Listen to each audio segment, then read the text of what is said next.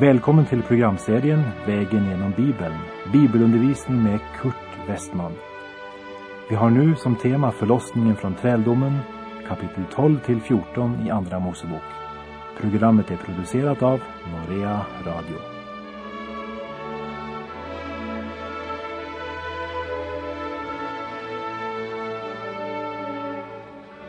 Vi avslutade förra programmet med att lägga märke till att när Gud skulle föra Israels barn från Egypten och till Kanaan så förde han dem inte på den vägen som var den genaste men förde dem en omväg genom öknen. Den genaste vägen den gick genom filisternas land men Gud tänkte att när Israels barn får se krig hota så förlorar de modet och vänder tillbaka till Egypten.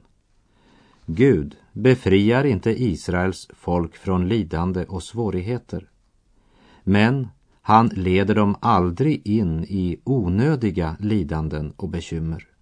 Gud har en plan och han följer den.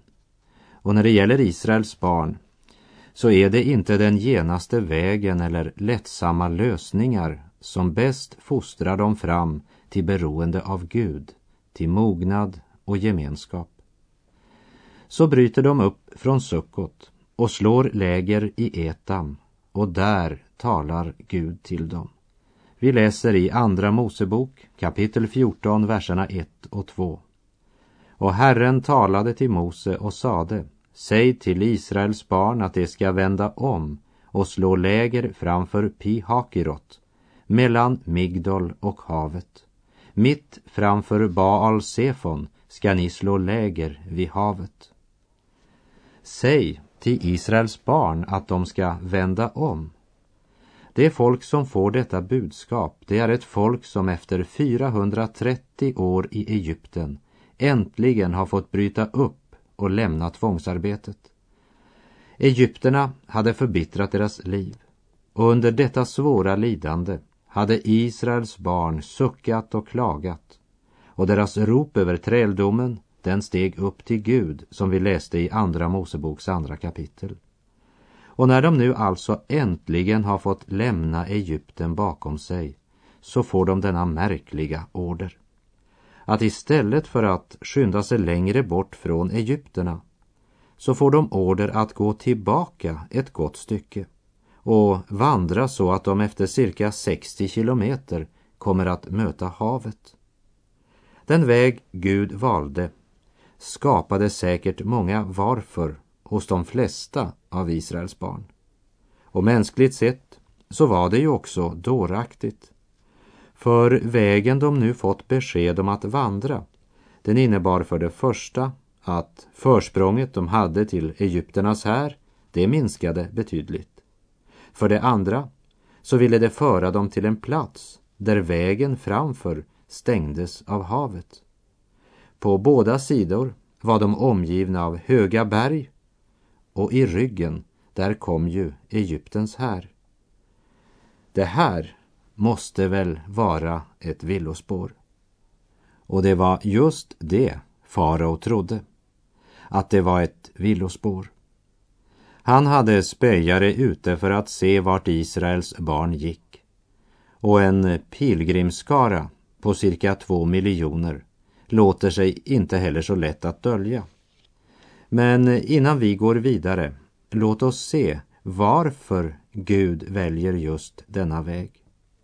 Gud sa, vänd om och slå läger framför Pihakirot mellan Migdol och havet. Mitt framför Baal Sefon ska ni slå läger.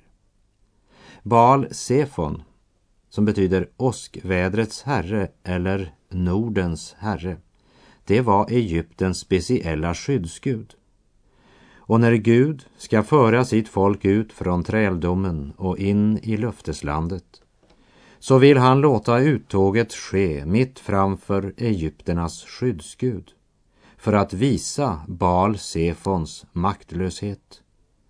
Men nu var Baal Sefon placerad så att havet eller ett stort vatten låg i vägen om Israels barn skulle gå över där.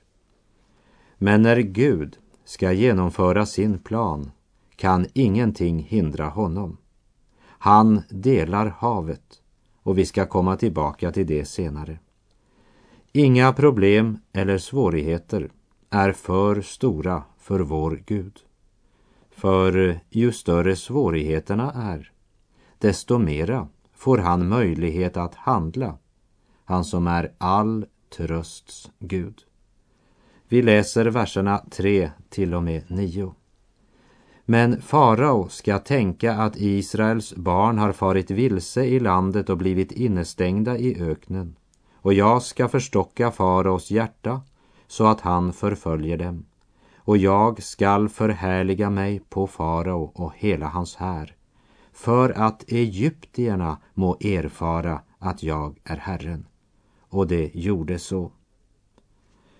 Då man nu berättade för kungen i Egypten att folket hade flytt förvandlades faraos och hans tjänares hjärtan mot folket och det sade hur illa gjorde vi inte när vi släppte Israel så att det nu inte mer ska tjäna oss. Och han lät spänna för sina vagnar och tog sitt folk med sig. Han tog 600 utvalda vagnar och alla vagnar som eljest fanns i Egypten och krigsmän på dem alla.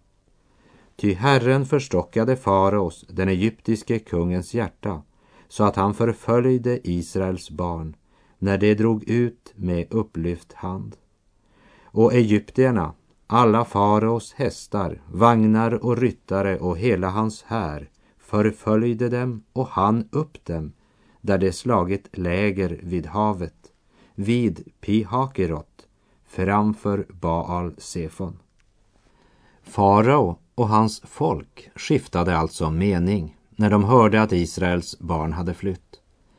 Och när faraos spejare rapporterar hur Israels barn nu vandrar, då tror farao att de gått vilse.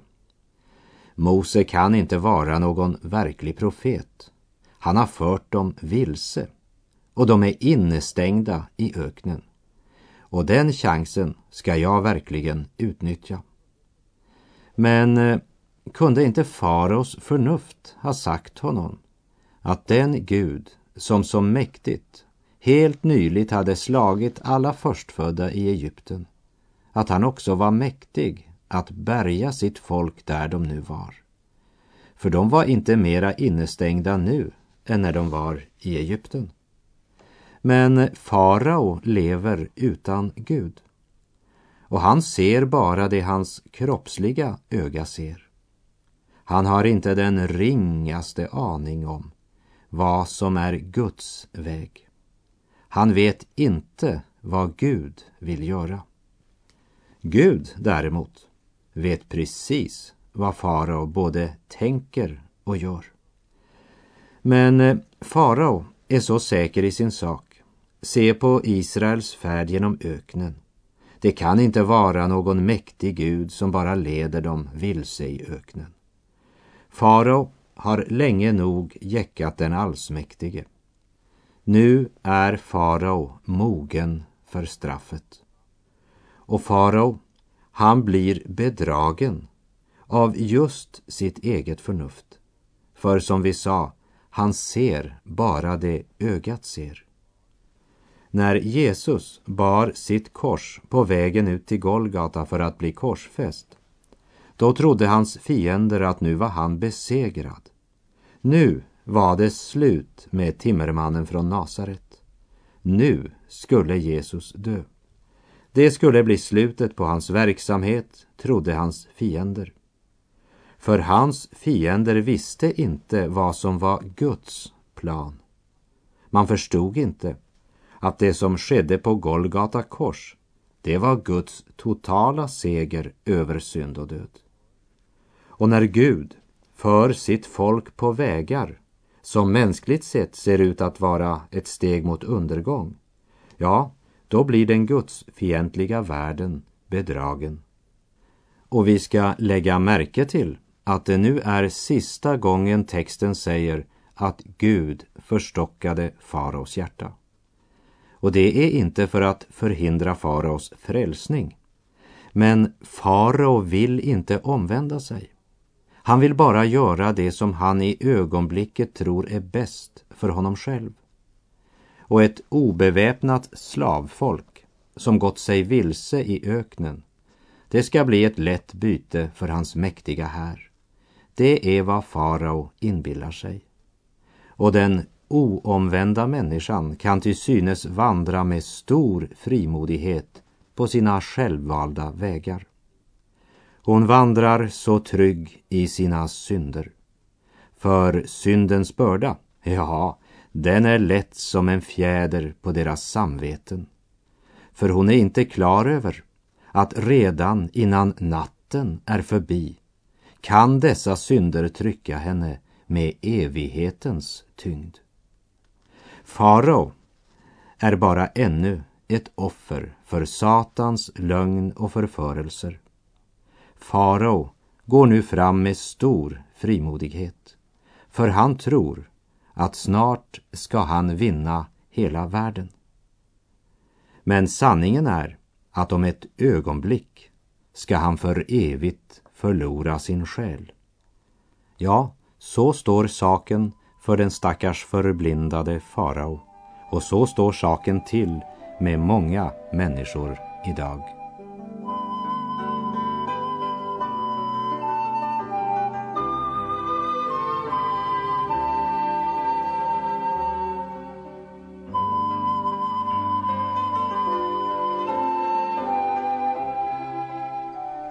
Andra Mosebok kapitel 14, verserna 10 till och med 12.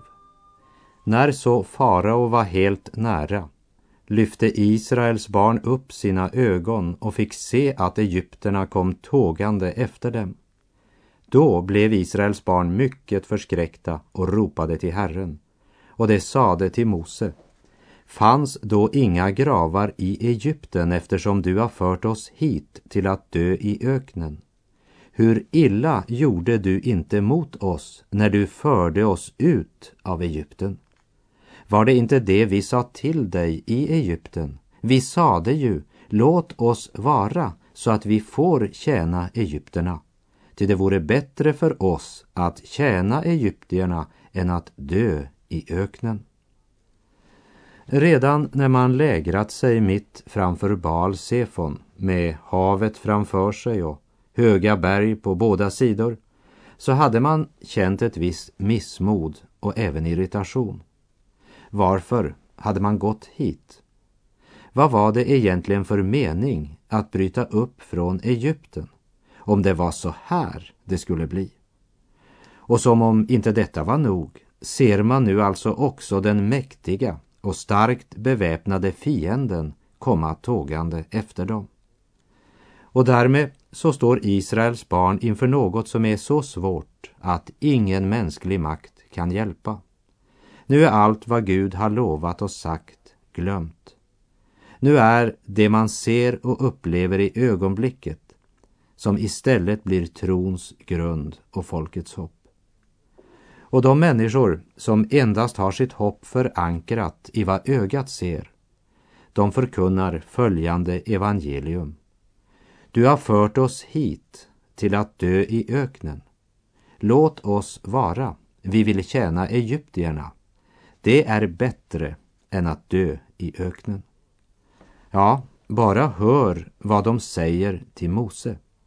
Fanns det inga gravar i Egypten eftersom du har fört oss hit? Man är tydligen ganska imponerad över Egyptens pyramider dessa gigantiska gravkamrar. Det är något annat än att begravas i ökensanden. För nu ska vi ju dö allihopa. Nu är det slut. Nu orkar vi inte mer. Ett eh, sådant tal är på inget sätt Guds folk värdigt. Hör vilken knotan och klagan. Varför har jag hamnat i dessa svårigheter? Och vad är orsaken till att jag skulle behöva uppleva detta? Det var ju ingen hjälp i att tro på Gud och följa honom. Jag kan helt enkelt inte tro på Gud när jag upplever så mycket ont i mitt liv.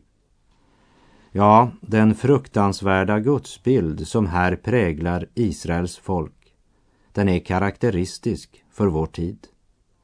Många människor i dagens Skandinavien förstår inte att det är hos Gud man blir fri. Men de tror att om man bara kunde bli fri från Gud så blir man lycklig och verkligt fri. Var det inte det vi sa, säger Israels folk. Låt oss vara så att vi får tjäna egyptierna. Man tror här att nu ska Gud låta dem dö i öknen. Det är det man tror om Gud. Vilken fruktansvärd felaktig bild Israels barn har fått av Gud genom att leva så länge i träldom bland avgudstyrkare. Satan har ett kolossalt övertag på det folk som har en sådan gudsbild. Satan är en lögnare, ja, lögnens far. Han kommer bara för att stjäla, mörda och ödelägga. Och han har vänt det hela upp och ner. Se bara på Israels barn. De menade att för dem så bjöd livet på två alternativ. Det ena det var att tvångsarbeta som slavar i Egypten och det andra att dö i öknen. De är totalt blinda för Guds perspektiv. Blinda för att Gud är god och att Gud både vill och kan föra sitt folk till verklig frihet. Problemet är ju egentligen inte den situation de nu befinner sig i. Problemet är inte havet som stänger vägen eller den beväpnade och rasande fienden som förföljer. Problemet är egentligen deras gudsbild. Satan, synden och otron får människan att tro att bara vi kunde bli kvitt Gud så är problemet löst. Och det var tydligen det Israels barn hade sagt till Mose när han först kom till dem med budskapet om Guds förlossning. Vi ser av vers 12. Var det inte det vi sa till dig i Egypten? Låt oss vara så att vi får tjäna egyptierna. Och detsamma säger många människor idag. Nej då, det här med Gud är ingenting för oss. Vi har det nog illa som vi har det. Vi är inte fria, men om du slutar att prata om Gud så att vi får leva som vi vill så ska du se att det ordnar sig. Slaveriet och avgudstyrkan i Egypten har så fördärvat deras gudsbild att Israels barn tror att om de bara varit fria från Mose och fria från Gud så skulle det ha blivit bättre. Därmed så har fienden fått blicket bort ifrån själva problemet, nämligen slaveriet, som gör att människan inte är fri. Nu kommer vi alla att dö i öknen och det är Mose fel. Han fick oss att lämna Egypten. Därför klagar de mot Gud och mot Mose. För otron, den leder oss alltid att anklaga Gud när vi står ansikte till ansikte med lidande och oväntade prövningar. Medan tron, eller jag skulle vilja säga en rätt gudsbild, alltså att känna Gud, får oss att övervinna alla svårigheter i Guds närhet. Medan Israels barn i otro talar om att dö i öknen står Mose fram och talar som den talar som i öknens ensamhet har lärt känna Gud. Och vi läser verserna 13 och 14. Då svarade Mose folket, frukta inte, stå fasta, så ska ni se vilken frälsning Herren idag ska bereda er. Ty aldrig någonsin skall ni mer få se egyptierna så som ni ser dem idag. Herren ska strida för er och ni ska vara stilla därvid. Frukta inte, stå fast. Här kom jag att tänka på något som hände i november 1969. Tillsammans med två norska bröder, Jonny och Öysten, så var jag på väg ifrån Oslo via Trondheim till Västerbotten och till några möten vi skulle hålla i allhelgonahelgen. Jorun skulle resa med oss fram till Trondheim där hennes föräldrar bodde och Öysten och Jonny och jag, vi skulle fortsätta till mötena i Sverige. Men strax innan vi kom till Ulsberg, cirka tio mil före Trondheim, så skedde olyckan. Jonny, Jorun och jag hade bara fått obetydliga små blessyrer. Men Öysten, han hade gått med huvudet genom framrutan och var full av skärsår i ansiktet. Blodet vällde fram över hela ansiktet. Jag och Jonny hjälpte honom ut. Som chaufför så gjorde jag mig många tankar. Tänk om han blev blind. Det ena såret gick djupt över ögat. Och så Mose stod fram och sa frukta inte, så gjorde också Öysten. Där han närmast utslagen hängde mellan mig och Jonny. Frukta inte, sa han, var vid gott mod. Men jag var djupt skakad. Mitt hjärta var som ett upprört hav. Och så säger jag helt spontant, men Öysten, kan du inte se situationens hopplöshet? Nej, svarar Öystein stilla. Jag ser bara honom som är herre över varje situation. Jag var ganska nyomvänd och hade ännu inte lärt känna så mycket av djupet i Guds frid. Men denna kväll lärde jag något. Jag hade i en vardagssituation fått se trons praktiska konsekvens i livet. Öystein kände Gud. Och han visste att Gud alltid är god. Han hade en riktig och sann gudsbild. Det var styrkan. I tro är det möjligt att se över svårigheterna helt upp till Gud själv. Och det är ställningen där även den svagaste kan bli stående. Herren står inte bara mellan oss och våra synder. Han står också mellan oss och alla våra omständigheter. Gud önskar inte bara att ge oss vila i vårt samvete, men också vila i våra hjärtan. Många av dagens bekännare har frid i samvetet men äger inte hjärtats djupa frid. Man har bara omständigheternas frid. Men det har djupast sett med en förvrängd gudsbild att göra. Men genom nöden, när allt ser hopplöst ut, när vägen framför är stängd av ett ändlöst hav och fienden kommer bak oss, när allt hopp är ute, då kan Gud frälsa. Var stilla, var Mose budskap till folket. Det är verkligt svårt det, att vara stilla när vägen framför är totalt stängd och fienden kommer stormande bak oss. Vad kan jag göra för att bli frälst? Jo, bli stilla och se, det vill säga ge akt på den frälsning Gud har berett. Vårt behov är inte att slippa lidande och besvär, men det vi behöver det är en vind ifrån evighetens värld, så att vi förstår att det är i de största prövningar Guds folk får möjligheten att få den underbaraste uppenbarelsen av Guds karaktär och att vi kan förstå mera av hans gudomliga handlingssätt. Gud ger inte Israels barn mera kraft så att de blir starkare än sina fiender. Men han ger ett lamm. Han ger blodet. Genom blodet ska Gud förlossa Israels barn. Och det är ju det hela Andra Mosebok handlar om.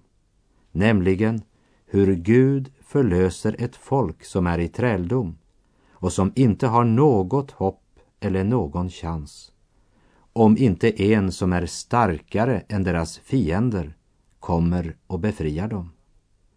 Andra Mosebok handlar om att Guds stund har kommit.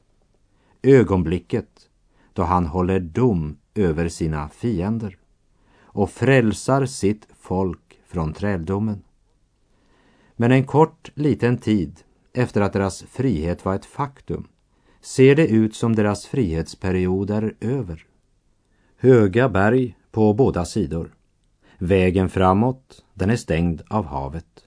Och bakifrån, ja, där är egyptierna nu så nära att Israels barn kan se dem komma jagande. Vad är så Guds budskap i denna hopplösa situation? Säger han, spring för livet, kanske någon klarar sig? Nej, Guds budskap är, frukta inte, stå fasta. Det vill säga, bli inte modlösa.